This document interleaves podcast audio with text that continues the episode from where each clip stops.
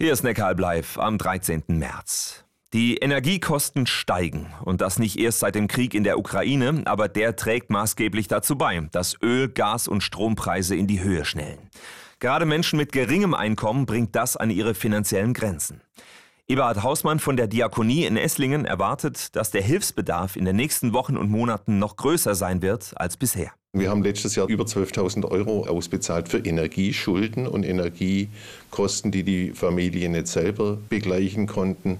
Wir erwarten viel mehr in diesem Jahr. Diese Notlage vieler Menschen hat den Unternehmer Jürgen Schietinger nicht kalt gelassen und er hatte eine Idee.